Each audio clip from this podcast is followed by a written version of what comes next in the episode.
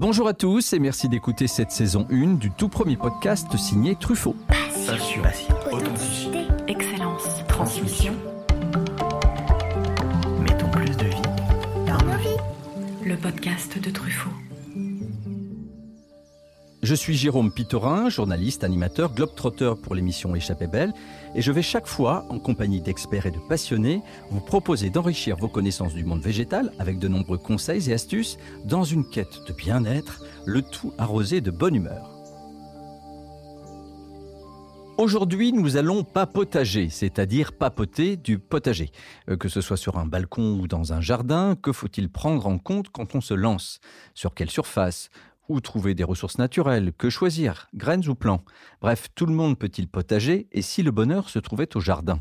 Et pour faire euh, pousser, que dis-je, grandir notre intérêt ou notre passion pour le potager, celui qui est un pote non pas âgé, mais votre jeune pote au contraire depuis 2017, dont vous avez suivi les vidéos sur sa chaîne YouTube, le potager d'Olivier, qui comptabilise en à peine 5 ans plus de 26 millions de vues quand même, le pote qu'on regarde œuvrer dans son jardin sous le soleil de l'Hérault, avec l'accent du sud accompagné par le chant des oiseaux et le bruissement des cigales, c'est monsieur Olivier Puech. Bonjour Olivier.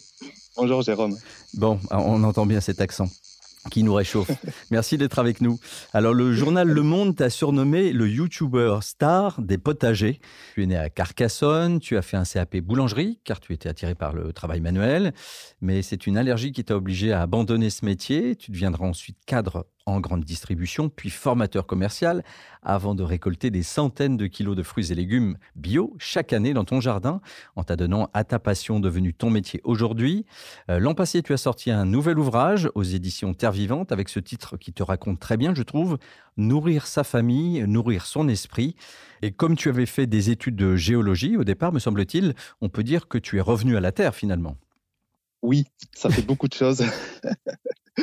un parcours un peu chaotique, mais qui reflète peut-être euh, bah, la société dans laquelle on vit, hein, où on est euh, fortement euh, chahuté, où parfois on a un petit peu de mal à se, à se situer. Et en tout cas, ouais, tout ça m'a amené euh, à me recentrer autour de cette passion folle euh, du potager. Alors justement, avant de commencer sur notre thème du jour, je vais te poser ma, ma petite question rituelle. Euh, Raconte-moi ton premier souvenir, ta première émotion liée au végétal. Ben justement, c'est beaucoup d'émotions en fait, parce que de suite, ben, ça me fait penser à mes grands-parents. Ça me fait penser à mes grands-parents, que ce soit maternel, paternel. Comme beaucoup d'entre nous, on a des grands-parents qui ont été euh, dans l'agriculture, euh, avec le petit potager euh, collé à, la ferme pour se nourrir, tout simplement. hein. Bien plus qu'aujourd'hui d'ailleurs. hein, C'était vraiment un potager, pas pour survivre, mais pour répondre à des besoins vraiment clairement de nourriture. Donc je me revois à écouter les haricots. tous réunis autour, de la bassine à haricots, là, à les, à écouter un par un. Je revois mon, papy m'offrir des légumes avec, tu vois, cette étincelle dans les yeux, là, qui montre, euh, ça, c'est de la bonne bouffe, ça, c'est moi qui l'ai fait. Ouais. Ça fait, euh, ça fait appel, c'est vraiment des émotions, en fait, qui, je pense, euh, sont gravées pour toujours, quoi, dans, à l'intérieur, quoi.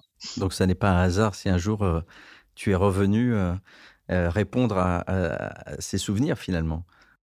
Oui, alors après, euh, est-ce que c'est un potager thérapie? Est-ce que c'est un potager euh, épanouissement? Est-ce que c'est un potager existentiel? Je pense que, quoi qu'il en soit, on a tous euh, des racines qui viennent de la Terre, hein, et puis on est sur une planète qui porte euh, un nom qui me semble euh, qui s'y rapproche. Hein. Et c'est pas pour rien, c'est que on, on- on est terrien, on est chasseur, on est cueilleur, on est des animaux. On a vraiment des instincts en nous, si tu veux, des, des besoins concrets animaux.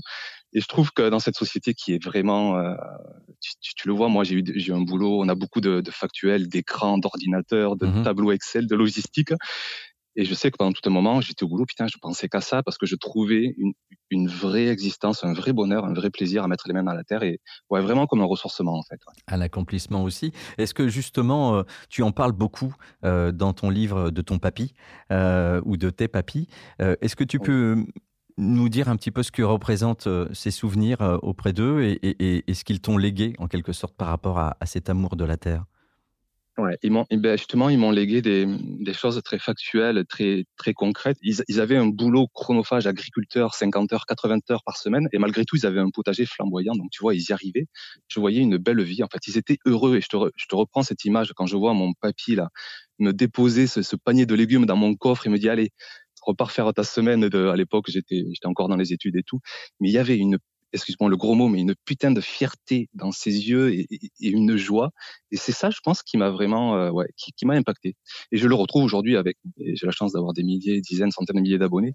Et on sent, et souvent j'utilise le hashtag d'ailleurs, fier d'être jardinier, tu vois. Mmh. Parce que vraiment, il y a une fierté de, on, on part de la graine et on récolte et c'est notre nourriture. Tu conseillerais euh, de commencer avec quel type de légumes euh, le potager? Ah bah, je, conseille les, les, cultures les plus faciles et qui demandent peut-être aussi pas trop de temps en cuisine parce que voilà, on a tous des contraintes euh, temporelles, on n'a pas tous forcément le temps de s'occuper de son potager des heures et des heures tous les jours. Donc la reine du potager, clairement, c'est la tomate. Tu as juste soit une graine à semer au mois de mars, soit un plant que tu vas acheter en jardinerie au mois de mai. Et avec chaque plant, tu peux espérer 5, 6, 7, 8, 10 kilos selon les, selon les variétés. Et tu vraiment pas grand-chose à faire si ce n'est euh, avoir une bonne richesse dans le sol au départ, on l'a vu tout à l'heure. Donc de loin, euh, la tomate, si tu as un peu de place, les courgettes, parce que c'est pareil, chaque plant peut te donner 10, 15 kilos. Mmh. C'est vraiment euh, les deux cultures phares, et je pense que c'est les deux cultures qui sont faites par la grande majorité des, jardins. Et puis peut-être plus quelques racines pour l'hiver, quelques pommes de terre, c'est assez classique aussi. Oui, oui, les, les, racines, tu rentres de suite dans, dans, un petit peu plus de problématiques. Euh, moi, encore cette année, j'ai un semis de carottes qui a échoué, tu vois. Alors, tu sais jamais pourquoi. Euh, est-ce que ce sont les fourmis qui sont venues manger les graines Est-ce que c'est le sol qui était trop compact, pas assez humide Donc, c'est un peu plus compliqué à réussir, mais effectivement, tu peux rapidement faire des carottes, euh, sitôt le moindre lopin de terre, des betteraves, des navets. Et puis en hauteur, tu peux faire grimper des haricots aussi, par exemple. C'est génial, des haricots, euh, des haricots grimpants. Je pense à un balcon, tu mets un petit treillis là, tu sais, des, mmh mailles euh, mmh croisées. Tu sèmes quelques haricots à la base et ça peut monter à 1 mètre, 2 mètres, 3 mètres, 4 mètres de hauteur. Moi, j'ai des oliviers chez moi. Je me souviens de voir des haricots qui dépassaient pratiquement la cime. C'est génial. Est-ce que tu te souviens des premiers légumes que tu as plantés dans ton premier jardin? Oui, je m'en souviens et je me souviens aussi des premiers désastres que ça, que ça a généré. À l'époque, j'avais quasiment pas de notion de, richesse du sol et tout. Je, me demande d'ailleurs comment j'ai réussi à récolter quelques trucs. J'avais les tomates, évidemment, qui ont quand même bien donné parce qu'au départ, tu as toujours un sol riche. Donc la première année, ça avait bien marché. La deuxième année, beaucoup moins parce que j'avais pas réenrichi le sol. Puis par contre, je me souviens des navets. C'est une drôle euh, d'anecdote. Euh, enfin, vraiment, j'avais passé trois mois à veiller sur eux. Vraiment une première année de saison. Tu sais, tu veilles jour par jour après jour et au moment de la récolte, tout était bouffé sous terre. Je m'étais fait euh, tout ravager, donc ça avait vraiment rien donné. J'étais un peu déçu. Et puis je me souviens aussi des aubergines. J'avais mis trois mois à les avoir et puis euh, le caviar, je l'avais loupé, tu vois. j'avais mis, j'avais mis trop de citron. Euh, j'étais, j'étais, désastre. J'étais vraiment dégoûté. Donc maintenant, tu as un jardinier confirmé et un cuisinier confirmé aussi, alors Oui, oui, oui. Tu, c'est vrai que étonnamment, euh, quand on est jardinier, petit à petit, on s'améliore aussi en cuisine parce que parce qu'on prend plaisir. Même si je prends soin à jardiner le, à jardiner, à cuisiner le produit, le produit brut tellement il est bon, c'est pas la peine de faire des artifices mais euh, on trouve quand même quelques idées recettes. Donc la prochaine fois que je descends pas loin de Béziers, je, viens goûter ton caviar d'aubergine. Ça marche? La porte est ouverte, avec plaisir. Ça marche, Olivier. Alors euh, on va donc potager aussi euh, aujourd'hui ensemble. une fois que le désir de se lancer dans un potager s'exprime, que ce soit sur un balcon ou en pleine terre, à quoi il faut penser en premier, même avant de commencer? C'est vrai que tu as quand même des clés universelles euh, auxquelles tu peux difficilement te soustraire. Donc, je pense en premier lieu à la lumière. Tu vois, tu, as besoin quand même d'un minimum d'ensoleillement. Alors, selon les cultures, tu vas avoir besoin de juste 3 heures, 4 heures de soleil par jour jusqu'aux cultures les plus gourmandes qui peuvent te demander 7 heures, 8 heures, 10 heures, 12 heures par jour. Mmh Il faut aussi, euh, en dehors de la lumière, j'imagine qu'il faut aussi un minimum de place. Euh, si je suis sur un balcon, comme oui, chez moi par exemple, euh, explique-moi un peu ce qu'on peut faire et, quel est le rapport entre la oh. surface de, travail de ce petit jardinet par rapport au temps qu'on doit y consacrer. Oui, alors tu peux commencer comme j'ai fait moi il y a 10 ans, 15 ans avec 5 mètres carrés, mais tu peux commencer avec un potager carré de, de 1 mètre carré et déjà tu peux faire des miracles avec rien que ça, tu vois. Mais même sur, sur mon balcon, je peux, je peux mettre plusieurs pots comme ça Bien sûr, et puis ça devient même pas, une mode, mais ça devient des pratiques qui se développent de plus en plus. On fait, euh, tu as même des sacs euh, avec des matières éco-responsables, des, des, des, bacs en tissu, des, des, carrés potagers. Et rien qu'avec un mètre carré, il te faut un minimum de profondeur, 20, 30, 40 centimètres idéalement. Tu remplis ça, alors tu, tu as le choix. Tu peux mettre du terreau, tu peux mettre du compost bien mûr, tu peux mettre de la terre végétale qu'on trouve aussi dans, dans les jardineries, dans, dans, des sablières, dans des carrières. Mmh tu remplis ça. Il te faut d'autres clés de fertilité. Il te faut la lumière, il te faut aussi de l'eau. L'eau, c'est la vie. C'est 90% de nos, de nos cultures. Nos légumes, c'est de l'eau. Nous, on est de l'eau. Sitôt que tu parles de potager, tu parles de vie, tu parles d'eau. Donc, il te faut de l'eau. Il faut le prévoir. Il faut gérer les absences. Et avec ça, un peu de terre, un mètre carré, de l'ensoleillement, de l'eau, un peu de douceur de température. Donc là aussi, tu peux aménager plus ou moins ton balcon. Tu mets une petite serre si tu es en région mmh. froide. Au contraire, tu essaies de, te mettre un peu à l'ombre si tu, si tu es dans une région chaude. Et avec ça, c'est parti. Tu as tous les champs des possibles qui s'offrent à toi. Bien sûr, tu as juste tes quantités, tu vois. Sur un mètre carré, tu peux mettre par exemple quatre plants de tomates. On parlera tout à l'heure des variétés. Tu peux en prendre des variétés vigoureuses et tu peux récolter 20, 30 kilos de tomates sur ton petit mètre carré, quoi. Tu te rends mmh. compte, c'est déjà quand même considérable. Alors, l'important, c'est aussi de bien préparer son sol. Tu en parlais là à l'instant. Euh, quelles sont les clés justement de, de, la réussite euh, de sa petite culture euh, à la maison? Et oui, donc les cultures, si tu veux, pour résumer, euh, elles se nourrissent de lumière, donc avec les feuilles, la photosynthèse, elles vont capturer du CO2, euh, de l'H2O, elles, vont faire de l'énergie grâce à la lumière du soleil. Mais ensuite, il faut une petite partie, mais qui est super importante, que ce sont des minéraux, des sels minéraux, ça tu le trouves dans le sol. Donc tu peux l'apporter, euh, et moi je trouve que c'est là tout l'intérêt de le faire chez soi, tu peux l'importer de manière naturelle, par ce qu'on appelle de l'organique, tout ce qui vient du vivant. Donc tu amènes des composts qui petit à petit vont libérer des minéraux, tu peux amener des engrais mais naturels, organiques, ne surtout pas confondre avec les engrais euh, chimiques de synthèse qu'on utilise euh, en agriculture. Là, c'est pas la peine, on n'a pas besoin de ça. C'est souvent un gros mot, le engrais d'ailleurs. Hein. Ouais, c'est un gros mot. Alors, tu vois, moi, je porte attention, et d'autant plus que j'ai un peu d'influence, je, je, mets de côté tous les raccourcis qui, certes, font vendre du papier, mais qui ne sont pas toujours véridiques. Les engrais, un engrais, ça veut dire tout simplement quelque chose qui est concentré en minéraux, tu vois. Et ça, c'est efficace. Par exemple, je pense aux personnes âgées, 60 ans, elles ont peut-être pas les forces et l'énergie d'aller trimballer un sac de compost qui est concentré à, à 1% de minéraux parce qu'il va falloir 10, 15, 20 kilos et c'est pas tout le monde qui peut se trimballer ça. Il faut la logistique, il faut. Euh, alors, on peut se dépanner avec des engrais. Du coup, c'est des petits sacs qui sont concentrés. Je pense à la vinasse de betterave, à la poudre d'os, au sang desséché, à l'urine même. Figure-toi que notre urine, elle est concentrée en azote, en potassium, en phosphore. Tu, pisses dans un bidon, tu vois, moi ça m'arrive de temps à autre, tu le dilues dans ton arrosoir et tu apportes de l'engrais. Alors, est-ce que tu trouves que c'est un gros mot que, ce mot engrais quand on parle de, naturel mmh Bon, c'est vrai que ça met pas forcément un appétit tout de suite, mais c'est le résultat qui compte, comme on dit.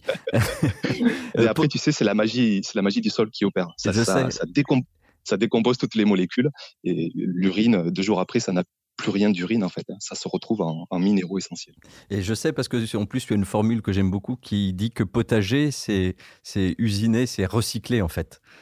Et eh oui, bah oui, moi mon potager, tu vois, c'est euh, c'est une vraie usine à recycler, à valoriser, c'est-à-dire que tout y passe. Tous nos restes de repas, nos, nos fans de légumes, nos épluchures, nos sopalins, nos pécus, nos cartons, euh, j'ai la chance d'avoir un poulailler, donc toutes les litières, les fientes de poules, une partie de mon urine, donc toutes les tontes de mes prairies, tout ça, euh, rien ne sort de mon terrain. C'est de l'or noir. Vu qu'on vraiment qu'on souhaite se passer de tout engrais de, synthèse, où là c'est presque facile hein, de faire pousser de la nourriture, tu, perfuses tes, cultures avec des engrais qui sont faits euh, en industrie, euh, à coup d'énergie fossile. Là, euh, il faut nourrir autrement nos légumes, donc il faut passer par, par l'organique, par le vivant, et il faut constamment, il faut autant apporter à ton potager que tu vas sortir de, de récolte, si tu veux. Donc moi, je sors 500, 600 kilos par an. Ben, je suis bon pour amener plusieurs remorques tous les ans de tous mes. Euh, j'ai même pas envie d'appeler ça des déchets en fait, si tu veux. Toutes mmh. mes ressources locales. Donc. Parce que cette euh, cette terre, cette vie souterraine est, est remplie de micro-organismes et d'insectes et de plein de choses. C'est ce qui fait aussi la richesse du sol. Alors ensuite, c'est l'étape euh, importante aussi, celle de choisir euh, euh, les graines, les semis, les plants. Qu'est-ce que tu conseilles, toi, que ce soit sur des ah. petites surfaces, balcons ou, ou en pleine terre? Qu'est-ce que tu préconises? Oui, alors là aussi, je, tu vois, même au départ, j'étais beaucoup plus euh, virulent, presque dogmatique, euh, sans trop de nuances. C'était, euh, tu connais la différence avec les graines F1, non F1, peut-être? Oui, il y en a qui, qui, peuvent se renouveler. En fait, on peut, le, le, le, le, fruit ou le légume peut repousser, alors voilà. que sur les autres, non. Voilà. Donc, tu, si tu veux, aujourd'hui, tu, tu, as tout un, tout un arsenal de graines. Donc, on va commencer par les F1 très rapidement. Ce sont des graines qui ne sont pas reproductibles à l'identique, qui ont un papa, une maman différente, tu vois. Mais la nature, elle, elle aime bien ça. Elle, elle adore toujours la diversité. Nous-mêmes, on a des papas, mamans. Voilà, tu, tu sais, on vient d'un brassage, on, on vient on vient tous d'un brassage génétique. Et tout ça, ça donne une, une, vigueur aux graines. Donc, tu peux avoir des plants qui sont un peu plus costauds, un peu plus résistants aux maladies. Euh, et c'est très utilisé dans le commerce pour faire, euh, pour faire du commerce, tout simplement. Mmh Donc, les graines F1 dans son potager, tu vois, tout dépend de la finalité du jardinier, en fait. Euh, Est-ce que tu as envie de produire, d'avoir de la quantité, d'avoir du, du, volume Là, tu peux te tourner peut-être vers les graines F1. Et c'est pour ça qu'on les utilise dans, dans les pleins champs. C'est qu'aujourd'hui, ben, il y a 7 milliards d'êtres humains à nourrir, tu vois. Moi, j'en ai 4 je peux faire, euh, je peux faire, je peux avoir un raisonnement différent. Et c'est là mmh où je me tourne vers les non F1 parce que les non F1, elles sont peut-être, je dis bien peut-être, hein, un peu moins productives. Elles sont beaucoup plus fragiles, mais on s'en fiche puisqu'on va pas les transporter. On va pas en faire du commerce, on va pas en faire du business. On va les bouffer sur place, excuse-moi l'expression. Donc les noms F1, tu vas avoir du goût, tu vas avoir de l'originalité, tu vas avoir de la diversité, tu vas avoir de l'excentrique et tu t'éclates, tu t'éclates dans ton potager. Et j'ai vu d'ailleurs que tu proposais euh, sur euh, euh, une de tes vidéos euh, de ta chaîne YouTube euh, un, un, timing, un, le, un, calendrier des semis qui est plutôt ouais. bien fait. Donc les gens pourront assez facilement s'y référer. Oui. quand on débute, on peut aussi se, se, tromper, se planter, si je puis dire, et, et, oui. euh, et on apprend de ses erreurs. Est-ce qu'il t'arrive, toi encore, d'ailleurs, euh, d'avoir quelques loupés?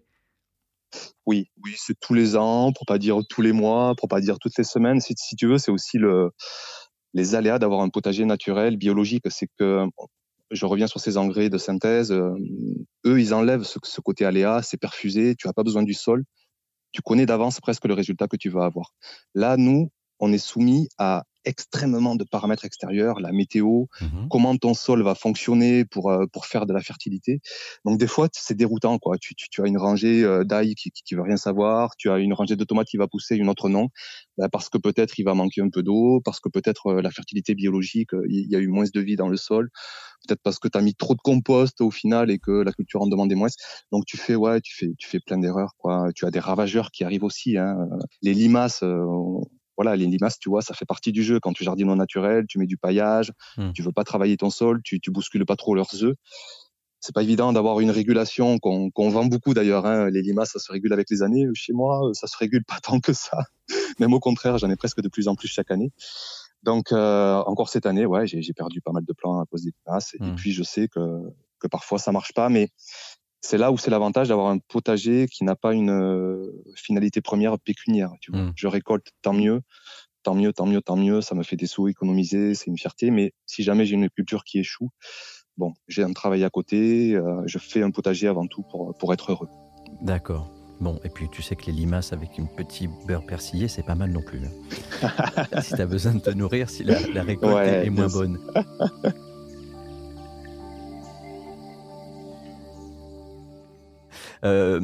pour finir, Olivier, dans ton dernier ouvrage, Nourrir sa famille, nourrir son esprit, tu parles du plaisir du sentiment ouais. de satisfaction, des effets bénéfiques pour l'esprit euh, que de potager. Euh, le bonheur est dans le jardin, c'est ce que tu veux dire? Ah ouais, ouais, ouais, là tu vois, et, et puis alors c'est... Moi, je, bon, je suis un peu hypersensible, ça y joue, mais de suite, j'ai la chair de poule parce que c'est pour ça, je pense, autant pour ça que je fais le potager, clairement, pour, euh, pour nourrir mon existence. Et dans le mot existence, il y a un peu ce mot sens, tu vois. Et clairement, c'est ça au potager. Quand j'y vais, j'ai l'ouïe qui fonctionne à fond, j'ai l'odorat, j'ai le visuel, j'ai le toucher. Je, presque, ça m'embête de pailler des fois parce que je, je dépaille pour aller poser ma main sur la terre. Et c'est même scientifique. Hein. Je crois qu'il y a de la sérotonine dans la terre. C'est similaire, tu vois, à des antidépresseurs, à des, des molécules qui nous rendent sereins, zen. Et clairement, tu, tu mets tous tes sens à profit, et ça, c'est super important. Ça rejoint cette notion d'émotion. Et tu vois, en plus, ce Covid là qu'on vient de se taper et tout, euh, tout est un peu triste quand même. L'émotion, il faut courir après aujourd'hui. Mais quand tu vas au potager, ben, tu cours pas après, tu la récoltes. Et ça, c'est quand même quelque chose d'extraordinaire. Alors, tu parlais du, euh, du partage de ton grand-père quand tu étais enfant. Est-ce que tu as ce même partage avec tes propres enfants? Ouais, là, c'est très très fort. Tu vois, tu vas me faire pleurer. Attention. C'est ouais, là, quand, clairement, quand tu rapportes euh, un panier et le soir, quand tu es autour de la table et que tu vois tes enfants manger ça, c'est. Ah, tu vois, encore là, j'ai, je pense que c'est des, ouais, c'est, c'est presque des blessures affectives. J'en sais rien. Mais quoi mmh. qu'il en soit, c'est très, très fort. Et ça, tu le, tu le retrouves chez tous les jardiniers en fait, à plus ou moins euh, grande échelle bien sûr. Il y en a qui vont juste te dire ouais c'est cool, mais beaucoup et je pense même des millions, vraiment des millions en France. Même s'ils récoltent euh, que trois paniers dans la saison, tu vois, ils mhm. vont s'en souvenir. Ils vont vraiment s'en souvenir parce que la courgette, la petite brouette de pommes de terre, euh, la, betterave qui sort du potager et tu, tu vois tes gamins manger ça. Tu, tu, vois, ça vaut toutes les éducations, ça vaut, ça vaut tout l'éveil que tu peux leur donner à la vie. C'est et puis tu, bon, déjà d'être père, évidemment, euh, c'est quand même quelque chose de costaud, mais ça rajoute encore une pierre à l'édifice. Mhm. Merci mille fois Olivier euh, pour t'être livré, nous avoir livré à la fois euh, ton cœur, tes émotions, mais aussi tes secrets et tes astuces pour réussir son potager. C'était un vrai plaisir de discuter avec toi et je note l'invitation concernant évidemment ton caviar d'aubergine. C'est pas tombé dans l'oreille d'un sourd. Merci Olivier. Merci à toi Jérôme. Avant de, se quitter, on va, on va tout de suite euh, discuter avec euh, euh, Pierre-Adrien Lagneau qui va nous donner, lui, quelques conseils concernant l'outillage, l'équipement et ce qu'on peut faire vraiment quand on a de petites surfaces comme moi et qu'on a un petit balcon? bonjour Pierre-Adrien. Bonjour Jérôme. Alors si j'ai bien compris ce que me disait Olivier, jardiner, potager, c'est vraiment à la portée de tous. Oui, absolument. Même euh, si on est en ville, si on a un tout petit espace, ne serait-ce que d'un simple rebord de fenêtre, on peut arriver à cultiver son potager. Alors, qu'est-ce que tu me conseilles? Moi, si je suis en appartement, ce qui est mon cas personnel, euh, j'ai un petit bout de balcon, euh, mais pour ceux qui n'ont même pas de balcon, peut-être juste une, un rebord de fenêtre, qu'est-ce qu'on peut vraiment cultiver? Alors effectivement, quand on a, quand on a peu, de, peu, de, peu de place, on peut déjà se faire plaisir avec tout ce qui est herbe aromatique les herbes aromatiques, euh, ça, c'est très facile à réussir. Du moment qu'on leur donne la, bonne exposition, on peut déjà cultiver euh, son thym, son romarin, sa menthe, euh, son basilic très facilement. Et puis, même quand on a juste un rebord fenêtre, il y a toujours des petits, quelques légumes que l'on peut faire pousser, quelques, quelques petits fruits, par exemple des fraises dans une jardinière, ça marche très bien.